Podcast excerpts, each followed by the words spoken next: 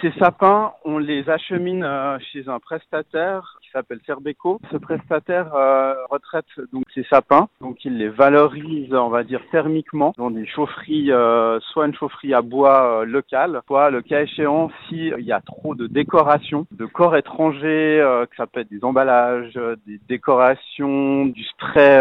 euh, sur les sapins. Dans ce cas-là, s'il y a trop de ces corps étrangers, on va dire, malheureusement, on doit les acheminer euh, pour être valorisés thermiquement, mais euh, dans d'autres installations, pas proches de Genève, mais en Suisse, en